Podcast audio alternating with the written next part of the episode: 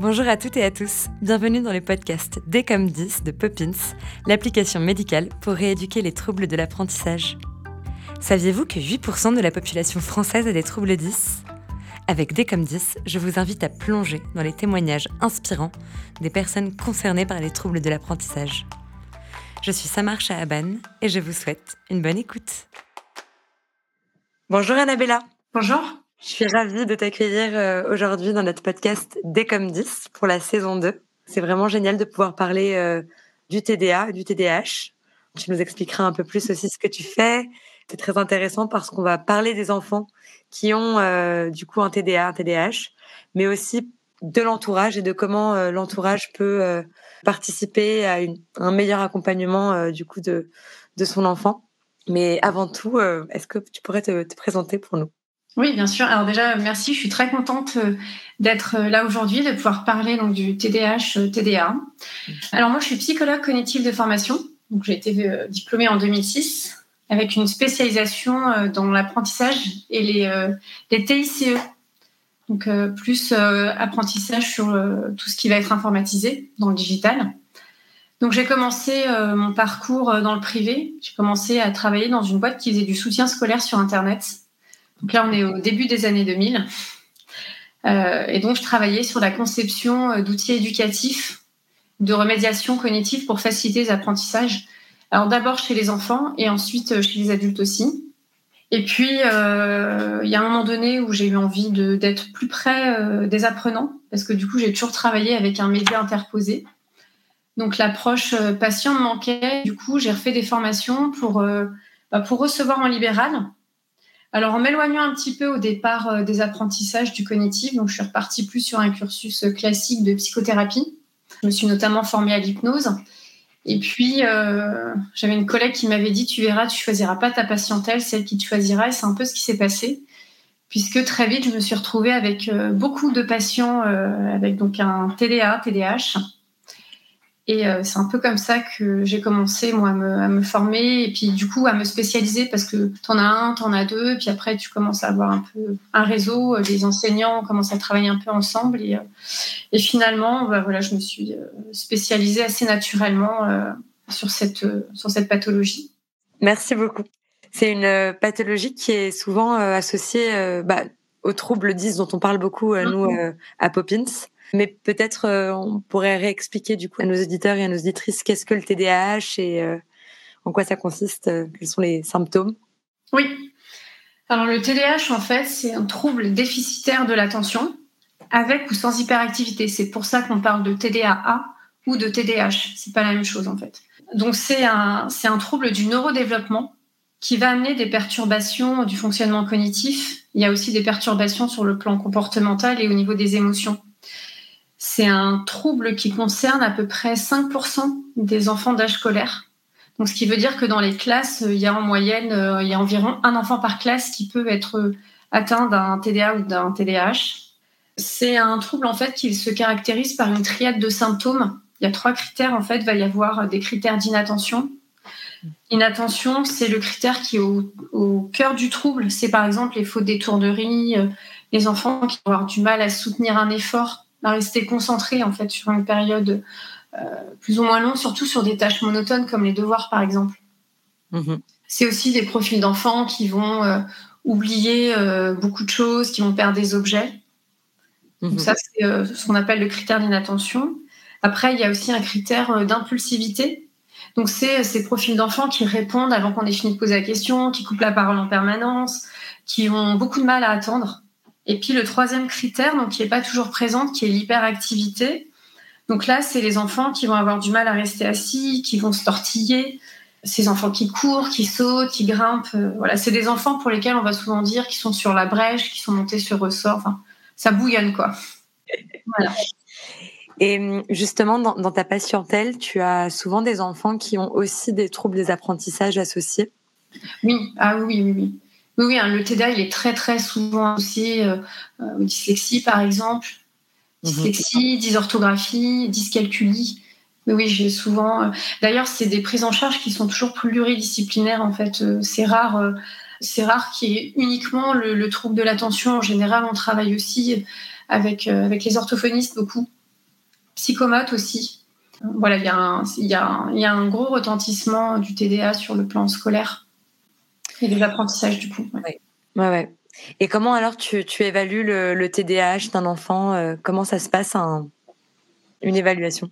Alors en fait, c'est euh, ce qu'on appelle la démarche, euh, la démarche d'évaluation, la démarche diagnostique. En fait, elle va dépendre de la demande initiale. Très souvent, en fait, tu peux avoir des, euh, as des parents qui vont arriver, qui vont connaître un petit peu, qui ont entendu parler du TDA, qui vont te dire que leur enfant a un trouble de l'attention parce qu'il oublie tout, parce qu'il oublie ses clés, parce que euh, faut lui répéter 15 fois les mêmes choses. Donc là, il y a déjà en fait ce qu'on va appeler une suspicion euh, de TDA. Ça peut être aussi des médecins, des professionnels. Par exemple, moi, je travaille beaucoup avec des neuropédiatres qui vont m'envoyer en fait des enfants quand ils sont aussi dans des dans des questionnements sur un, TDAH. Donc là, voilà, tu vas déjà avoir une suspicion. Après, ça peut être aussi, tu vois, des parents qui vont plus s'inquiéter parce qu'ils vont trouver que leur enfant euh, est en souffrance, voilà, qu'il est anxieux, qu'il est triste ou alors qu'il se met très souvent en colère. Donc, pour pas, pas forcément des symptômes euh, d'inattention en premier lieu plus pour le retentissement. Et après, là, on va. Euh, après, c'est plus euh, voilà tout ce qu'on appelle l'anamnèse, enfin toute la toute la première phase en fait d'analyse de la demande qui va pouvoir euh, orienter vers des hypothèses. Et puis après, derrière, on met en place donc toute la démarche. donc, ce que j'ai tout à l'heure, une première phase où on analyse la demande. Donc on, là, on questionne. C'est une enquête. C'est une enquête auprès des parents auprès des patients quand c'est possible, auprès des enseignants aussi, ça peut être auprès de la nourrice, toutes les personnes qui vont être dans l'entourage de l'enfant. L'idée, ça va être de récolter un maximum d'infos pour aller voir justement euh, si on observe les symptômes dont on parlait tout à l'heure, euh, est-ce qu'il y a les symptômes et surtout quels retentissements vont avoir les symptômes dans la vie quotidienne. Et donc on utilise différents outils, il y a des questionnaires de comportement, il y a des questionnaires qui permettent voilà comme ça d'aller questionner euh, les symptômes s'ils sont là, depuis combien de temps, quel retentissement ça a, etc. Et puis on utilise aussi beaucoup des outils psychométriques. Donc là, euh, il y a beaucoup de parents qui savent euh, ce que c'est. En tout cas, moi, j'ai beaucoup de demandes de parents qui arrivent et qui souvent me demandent de faire un bilan. Ce qu'on appelle le bilan neuropsy. Et, euh, et très souvent, c'est parce que derrière, voilà, ils suspectent soit que leur enfant a un haut potentiel intellectuel, hein, les enfants précoces, ou qu'il y a un, trouble, un trouble de l'attention. Et les outils qu'on va utiliser, le plus connu, c'est une échelle d'intelligence qui s'appelle le WISC 5. Euh, voilà, c'est un outil qui, euh, qui permet d'aller questionner le fonctionnement intellectuel de l'enfant sur des, sur des grandes composantes de l'intelligence. Il va y avoir le langage, tout ce qui va être la logique, la mémoire, la vitesse de traitement, et puis les compétences visio-spatiales. Alors, ce qui est hyper important de bien comprendre dans la démarche diagnostique, justement, c'est que c'est, euh, il n'y a pas un outil qui va nous permettre de dire oui, il a un TDAH ou non, il n'a pas de TDAH. Tous les outils qu'on utilise, en fait, c'est des outils qui vont nous donner des indices. Par exemple, les questionnaires, on va les utiliser pour voir, enfin, pour savoir dans la vie de tous les jours à quelle fréquence, par exemple, un enfant va oublier euh, ses affaires de l'école, quel retentissement ça va avoir. Les outils psychométriques qu'on va utiliser vont nous donner en fait une cartographie du fonctionnement intellectuel de l'enfant. Ils vont pas nous dire qu'il a un TDAH. Ils vont nous dire, par exemple, qu'il a une qu'au niveau de la mémoire de travail, il y a peut-être des fragilités, que sur le plan intentionnel, on va observer que peut-être au début du bilan, il va être très concentré, puis plus les épreuves vont avancer, plus on va pouvoir observer qu'il regarde par la fenêtre, qu'il s'agite sur sa chaise, etc. En fait, après, on recoupe toutes les infos qu'on a, donc on a des informations plus quantitatives.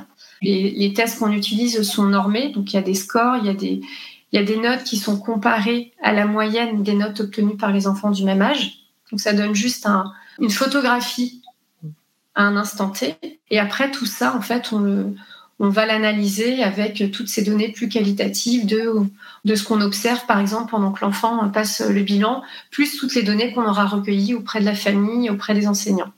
Après tout ça, donc on va avoir une hypothèse on doit exclure aussi, euh, bien sûr, que ce soit pas autre chose, parce que par exemple, si vous avez un enfant qui vit une situation hyper compliquée, par exemple, qui est en deuil, bah, ça peut avoir aussi des répercussions sur le plan euh, cognitif. Ça peut, euh, ça peut l'amener en fait à avoir les mêmes symptômes que s'il avait un trouble déficitaire de l'attention. Donc voilà, donc on, questionne tout ça. C'est vraiment, comme je l'ai tout à l'heure, une enquête. Et puis une fois qu'on a récupéré toutes les informations, là voilà, on, émet des hypothèses et puis ensuite on propose des recommandations. D'accord. Oui, donc ouais, donc c'est quand même aller chercher beaucoup d'informations, travailler avec différentes personnes compétentes, et puis terminer sur des recommandations. Alors on va, va peut-être en parler après, mais justement, je voulais parler de la, la, prise en charge. Comment ça se passe une fois qu'on a posé ces hypothèses et qu'on fait ces recommandations? Mmh. Comment c'est reçu par la famille? Comment c'est reçu par l'enfant, bien sûr? Alors déjà, ça dépend. Euh, ça dépend des cas. Si on est euh, dans le cas d'une, on va dire, d'une suspicion au départ d'un TDAH et que du coup la famille vient dans cette optique-là, parfois euh, le, voilà, le fait de pouvoir poser un diagnostic, c'est un peu ce qui est attendu. Mhm. Alors même si, encore une fois, enfin, une fois qu'on a fait le bilan, après on renvoie vers un médecin pour que le médecin pose le diagnostic. Mhm. Mais voilà, parfois, et d'ailleurs c'est très souvent le cas, le fait qu'il y ait un diagnostic, bon bah, au moins pour la famille, il y a quelque chose ça permet d'expliquer les comportements, ça permet aussi surtout de modifier le rapport qu'on va avoir à son enfant. Voilà, si on sait que euh, c'est pas parce qu'il veut pas, c'est pas parce qu'il veut faire du mal à ses parents qu'il les écoute pas, c'est pas parce qu'il est fainéant qu'il fournit pas d'efforts à l'école. Enfin voilà, tout ça, ça, va modifier le rapport qu'on a à l'enfant, ça modifie les attentes qu'on a vis-à-vis de lui. Et on verra, on en reparlera tout à l'heure, mais ça permet aussi de préserver sa confiance et son estime de lui. Après, quand on est dans des cas où on, va recevoir un patient pour toute autre chose et que c'est pas la démarche du parent et que finalement, dans la prise en charge, on va orienter vers un bilan, parfois là, euh, ça peut être plus difficile euh, à entendre parce qu'on peut avoir euh, des parents qui sont dans la résistance, voilà, qui vont, avoir du mal à, accepter le, le, diagnostic. Et hum, du coup, la prise en charge, comment ça se passe? Alors, la prise en charge, elle va toujours dépendre de ce qu'on aura mis en, en, exergue pendant le bilan. C'est pour ça que le bilan, euh, toute la phase diagnostique, elle est intéressante. C'est pas pour avoir une étiquette, mais c'est parce que ça va vraiment permettre de mieux comprendre l'enfant. Ça permet déjà de bien, euh, comment dire, de bien cerner les symptômes qu'il a, l'impact que ça va avoir dans sa vie de tous les jours. Et puis même sur le plan euh, cognitif, en fait, ça permet de savoir quelles sont les fonctions qui vont être atteintes de celles qui sont préservées. Et la prise en charge va dépendre de ça. Donc il n'y a pas une prise en charge type pour tous les enfants. C'est vraiment chaque prise en charge va dépendre des besoins spécifiques de l'enfant en particulier. Et puis ça va dépendre aussi bien sûr de, la dominante qu'il va avoir dans son TDA. On peut avoir une dominante sur le plan attentionnel. Parfois, il peut y avoir aussi beaucoup, beaucoup d'hyperactivité. Tout le monde n'a pas le H dans le TDAH. Enfin, ça va, ça va dépendre. Après, dans les prises en charge, il, y a, il peut y avoir donc tout ce qui va être euh, quand il y a des troubles des apprentissages en prise en charge, on peut orienter vers des bilans ortho aussi. Quand il y a beaucoup d'hyperactivité, euh, surtout chez les petits, on va renvoyer dans des prises en charge chez les psychomotes, psychomotriciens. Après, en cabinet, en prise en charge psy, on va travailler, en tout cas moi je travaille avec plusieurs outils. J'ai une approche qui est euh, très très inspirée des thérapies cognitives et comportementales. Voilà, on va faire beaucoup de psychoéducation. Donc, on explique à l'enfant quel est son trouble, quel est le mécanisme du trouble. Ça lui permet de mieux comprendre pourquoi il réagit de manière inadaptée dans certaines situations. On va aussi faire tout un travail sur les pensées. On aide l'enfant, en fait, à modifier ses schémas de pensée pour qu'il puisse euh, modifier ses comportements derrière. Et puis, il y a aussi toute une partie qui est centrée sur la prise en charge de la gestion des émotions. C'est aussi un, gros package. Gros gros package parce que quand il y a euh, un trouble de l'attention, très très souvent sur le plan émotionnel, c'est compliqué. Il peut y avoir ce qu'on appelle une dysrégulation émotionnelle. Donc, c'est des émotions qui montent très fort en intensité, qui restent très longtemps et qui mettent longtemps à redescendre. Et en plus, ça se cumule. Et que ce soit des émotions agréables ou désagréables. Mhm. Donc, euh, c'est les cocktails explosifs, c'est ce que décrivent souvent les parents en disant mais quand je le récupère le soir après l'école, c'est une catastrophe, le trajet, euh, c'est une catastrophe. Il y a une gestion émotionnelle qui est compliquée. Il y a une gestion de la frustration qui est très complexe aussi. Donc, c'est des enfants qui peuvent vriller euh, assez facilement. Il y a une fatigabilité aussi. Donc, voilà, il y, a des, il y, a des, moments qui vont être vécus de manière très compliquée. Donc, il y a aussi tout un travail sur la gestion des émotions.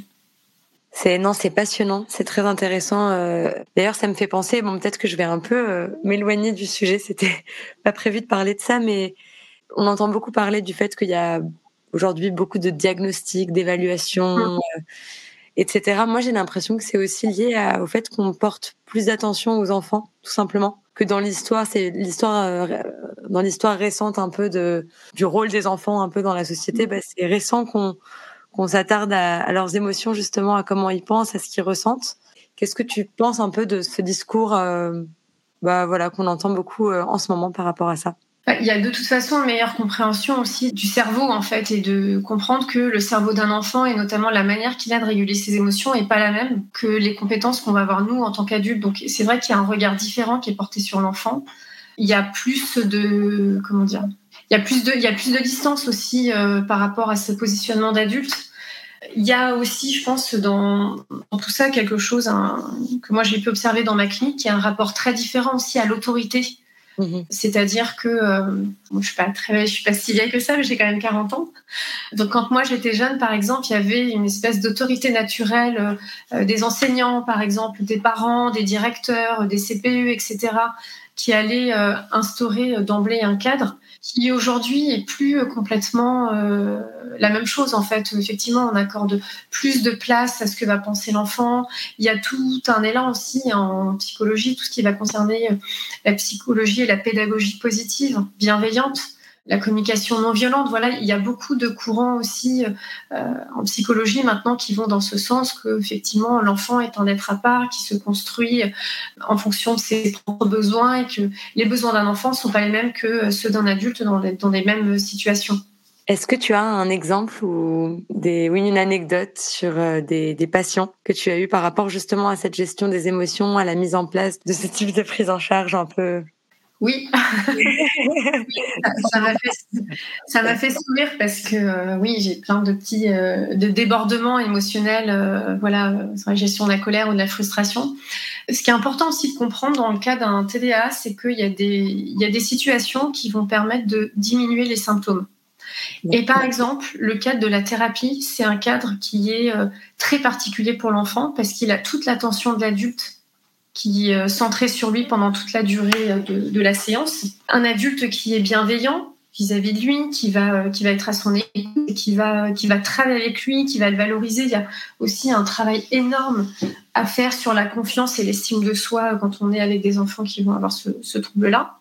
Donc ça, c'est le genre de situation qui diminue les symptômes. Donc moi, en général, en séance, ça se passe bien avec les enfants. Puis j'utilise plein de techniques différents. J'utilise beaucoup, beaucoup les jeux. Moi, je n'hésite pas à me mettre à quatre pattes dans mon bureau et je vais aux voitures avec, avec mes petits patients. Donc voilà, il y a un contexte très, très particulier. Et donc très souvent, voilà, la séance se passe bien, on travaille plein de choses. Et puis quand les parents arrivent, c'est là où c'est là où ça déborde parce qu'il y a ces fameux temps de latence qui sont très difficiles à gérer pour les enfants qui vont avoir un trouble de l'attention. Mhm. Ces temps d'attente, c'est ces fins de séance où on débriefe euh, avec le parent, on explique un peu ce qu'on a fait, à quoi on a joué, ce qu'on a travaillé, où on reprend le rendez-vous d'après. Il y a le, il y a toutes ces, voilà, les, tous les aspects administratifs qui, qui, se jouent sur ce temps-là. Et là, il y a des débordements. Il y a très souvent des débordements. Euh, les enfants qui, du coup, vont, s'agiter, qui vont toucher à tout dans le cabinet. Euh, les parents qui sont coupés euh, toutes les 36 secondes parce que l'enfant veut partir, parce qu'il en a marre. Et dans ce contexte-là, euh, une fois, donc, euh, j'étais donc en fin de séance avec, avec le parent. Et en fait, j'ai un enfant qui, qui a attrapé tout ce que j'avais sur mon étagère, qui a tout balancé par terre. donc, Bon, moi j'ai l'habitude, mais le parent, du coup, gros débordement émotionnel aussi du côté du parent, parce que je pense que c'est important d'en parler aussi après justement de la place des parents, mais il y a très souvent un sentiment de honte aussi qui s'installe chez ses parents. Donc le parent qui déborde aussi, qui se met sur son enfant, euh, l'enfant qui euh, du coup se, se, retrouve à gérer euh, sa frustration, d'attendre en fait, il gère son impatience. lui, il a envie de faire autre chose. Et en plus, il a aussi le regard du thérapeute qui vient sur lui à ce moment-là dans un moment de crise. voilà, là, ça explose et voilà, ça, j'ai vu souvent ou dans d'autres contextes des enfants qui veulent pas partir et qui du coup se mettent à crier, à pleurer, qu'il faut arracher du cabinet. Ou l'inverse aussi, j'ai eu l'inverse, hein, des patients qui voulaient pas venir. Voilà, donc après on travaille. Moi, je dis toujours aux parents que toutes les situations émotionnelles sont bonnes à prendre et que justement, quand il y a un enfant qui fait une crise comme ça, bah là, on travaille la crise directement sur le moment et on gère l'émotion. Ok, waouh. Je vais rebondir sur ce que tu disais parce que c'est vrai que c'est très intéressant le rôle qu'ont les parents par rapport à la gestion des émotions. Et toi, tu as mis en place justement des ateliers avec les parents. Est-ce que tu pourrais nous en parler un petit peu, Annabella? Oui, alors les ateliers avec les parents, euh, c'est d'ailleurs la, c'est la première ligne de prise en charge quand il y a un trouble de l'attention. En fait, on travaille en priorité avec les parents. On fait de la psychoéducation. Donc, de la même manière qu'on explique avant quel est son trouble et les conséquences, on explique aussi aux parents. C'est un, temps qui est très très très important parce que ça permet de euh, d'éviter aussi de tomber dans toutes ces idées reçues là sur les troubles de l'attention, euh, de se dire qu'en fait on a un enfant qui comment dire voilà ce que je disais tout à l'heure, un enfant qui va être feignant, qui va faire exprès de nous pousser à bout, qui n'écoute rien, qui a envie de rien faire. C'est important que le parent puisse vraiment comprendre ce qui se joue chez son enfant. Mhm. et de pouvoir faire la différence entre euh, ce qui rentre dans le cadre du trouble de l'attention et ce qui pourrait euh, être plutôt euh, de l'ordre de son tempérament. C'est important qu'ils comprennent bien. C'est aussi important de pouvoir parler, d'avoir un espace de parole et d'échange entre familles. Parce que c'est difficile d'avoir un enfant avec un trouble de l'attention. Il y a beaucoup, on sait que ça, ça a un, impact négatif sur les relations de couple. Mhm. Parce a très souvent, en fait, les deux parents qui ont du mal à être d'accord tout le temps sur les mesures éducatives. Donc, euh, vous en avez euh, très souvent un qui reproche à l'autre d'être trop laxiste et l'autre qui reproche d'être trop sévère. Ouais. Donc, c'est compliqué. Déjà, s'il n'y a pas de cohérence parentale, c'est aussi un facteur qui, qui peut augmenter euh, les, symptômes chez l'enfant. C'est important aussi de pouvoir parler et de se rendre compte qu'on n'est pas tout seul à vivre, vivre ça. Vous avez des parents qui, euh, à force d'être confrontés à des situations où il y a des débordements émotionnels ou des crises de colère, sortent plus du tout avec leurs enfants. Donc ils se renferment en fait, voient de moins en moins de monde. Voilà, avec des, parents qui sont euh, très souvent euh, en souffrance. En souffrance parce qu'isolés, en souffrance parce que débordés aussi, doivent aussi gérer leurs propres émotions quand on sait qu'il y a 25% de chances pour qu'un des deux parents ait un TDAH quand il y a un TDAH diagnostiqué chez l'enfant et qui a autant de chances pour qu'un de ses frères et sœurs l'ait aussi. D'ailleurs, c'est assez, marrant en atelier. Euh, la, première, euh, la première séance euh, que j'anime, en fait, justement, c'est de la psychoéducation, où j'explique les, critères, les critères diagnostiques et j'explique aussi comment, enfin, les critères chez l'adulte. Et très souvent, j'ai des parents qui me disent Mais attendez, ça veut dire que moi aussi j'ai un TDAH. Et voilà, et très souvent, effectivement, ils se rendent compte euh, qu'il est possible que même en TDAH, parce qu'ils se reconnaissent aussi beaucoup dans ce qui est décrit. Et rien que ça, c'est très très fort parce que quand vous avez un parent qui, euh, après, il ne s'agit pas de savoir s'il l'a vraiment pas, mais le simple fait qu'il se pose la question, bah, ça veut dire qu'il peut prendre du recul et qu'il peut mieux comprendre son enfant. Et souvent, en fait, euh, dans les familles, les enfants et les parents agissent en miroir. C'est des ateliers qui sont très très importants, qui sont très intéressants parce qu'en plus il y a plusieurs familles, donc les familles se donnent des astuces aussi euh, les unes les autres. Elles, se partagent ce qu'elles ont testé, ce qui a fonctionné, ce qui n'a pas fonctionné. Parfois, quand il y a vraiment une, belle euh, une belle entente dans le groupe, vous avez même des parents qui se rendent des services en fait, qui se gardent les enfants les uns les autres pour prendre du temps pour soi. Il y a un, un atelier que, que j'anime hein, dans, ce contexte-là qui est justement centré sur les parents et qui explique l'importance de prendre soin de soi en tant que parent, d'une manière générale, mais quand on a un enfant avec un TDA, euh, d'autant plus. Et donc très souvent, voilà, ils vont après l'atelier, ils restent en contact et puis voilà, ils se, gardent les enfants et ils se permettent les uns les autres de pouvoir avoir ces petites bulles d'oxygène euh, en dehors. Hmm. Ah, c'est génial, non, c'est passionnant. On, a, on avait oublié de parler euh, lors de la prise en charge euh, des enfants de la question des médicaments, justement, de la prise. Je ne sais pas, euh, oui, si tu as une position par rapport à ça ou une recommandation. Alors, oui, alors les, médicaments, enfin, quand, dans la démarche diagnostic, comme j'ai dit tout à l'heure, hein, on, renvoie systématiquement au médecin parce que, enfin, en tant que psychologue, la, cette décision ne nous appartient pas du tout. En tout cas, ce qui est recommandé, c'est que les médicaments interviennent en, fin de course. C'est-à-dire que si le reste ne fonctionne pas, donc si les prises en charge non médicamenteuses ne fonctionnent pas, on, a recours euh, aux médicaments. Alors très souvent, je sais que les familles sont réticentes. Voilà, elles sont très très réticentes au fait de donner euh, de, médicaments. Il y a plein de débats, euh, voilà, autour de autour du traitement, parce qu'en plus, il faut trouver le bon dosage. Hein. Il faut euh, très souvent, il faut mettre en place des, des PAI à l'école pour que les enfants puissent, par exemple, prendre un médicament le matin, puis en reprendre un autre à midi, pour que l'effet en fait, euh, voilà, perdure sur toute la journée. J'ai des enfants comme ça, euh, des patients en fait qui se sont rendus compte que ils avaient une note si les évaluations étaient le matin mhm. et pas l'après-midi. Et là, par exemple, voilà, un traitement médicamenteux a été mis en place et a permis, euh, avec un PAI, d'avoir de pouvoir prendre médicaments matin et midi. Euh, et, il y a eu une très nette amélioration euh, des notes. Donc voilà, je sais qu'il y a beaucoup beaucoup de réticence du côté des parents. Après, dans certains cas, ça, ça change vraiment la vie des enfants. Mmh J'avais un petit patient comme ça aussi qui, qui, a refusé pendant très longtemps de, de prendre son traitement, alors même qu'il avait conscience hein, de ce que ça pourrait lui apporter, mais voilà, inconsciemment, il avait aussi du mal à franchir le cap de, de ce médicament. D'accord, merci. Et euh, bah, peut-être pour terminer, juste, euh, est-ce que tu veux nous partager quelques, je sais pas, euh, des choses que tu aimerais dire aux parents pour les rassurer mmh. ou oui?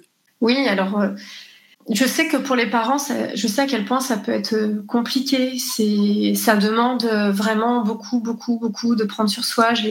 Les parents que je fais, donc je suis des parents soit dans le cadre d'ateliers, mais je fais aussi beaucoup de guidance parentale en sciences individuelles.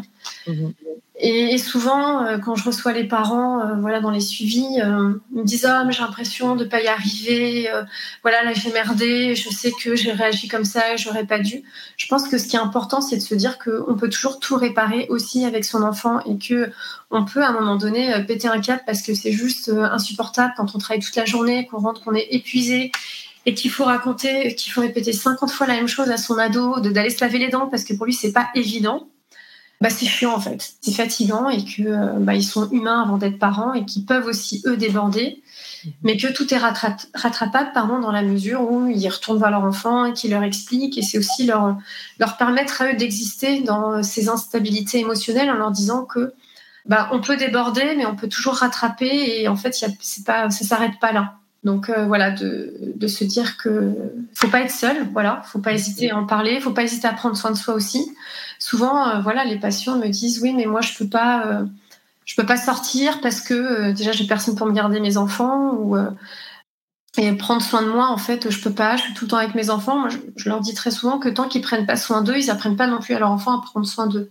Donc c'est important aussi de voilà de réussir à trouver un juste équilibre entre être présent pour son enfant mais être aussi présent pour soi. Parce que plus, enfin, plus vous allez faire des choses qui vous font du bien vous, plus vous allez être disponible, avec plus de patience et vaut mieux passer un petit peu moins de temps et trouver des astuces. Comme ça, j'ai une patiente qui n'arrivait pas à, trouver du temps et ce qu'elle a pu mettre en place, c'est de s'isoler dans sa salle de bain quand elle rentre chez elle pendant 10 minutes.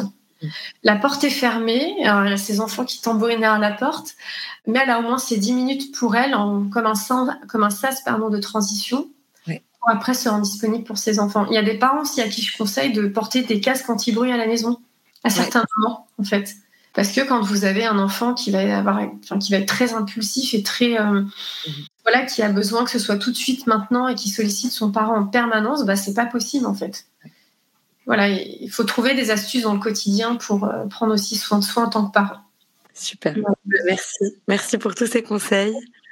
Merci, je pense qu'on a une vision. Euh, un peu plus clair euh, de ce qu'est le TDAH, le TDA, et puis de, du rôle des parents aussi qui prennent euh, hein, souvent dans, la, dans l'accompagnement de leur enfant euh, plein de casquettes, ils prennent plein de casquettes différentes. Et je pense que voilà, ils peuvent aussi travailler sur eux et sur, sur leur rôle de parents. Oui, et sur le relais, voilà, trouver des gens autour pour les aider. Exactement. Bah, merci beaucoup Annabella. À très bientôt. À très bientôt. Au revoir. Au revoir. Un grand merci à notre invité d'être venu échanger avec nous aujourd'hui. Et merci à vous d'avoir écouté cet épisode. S'il vous a plu, n'hésitez pas à le partager autour de vous. Ce podcast est réalisé en collaboration avec la MAE, Mutuelle Assurance de l'Éducation, et la participation de la Fédération française des 10. Merci à eux. À très bientôt.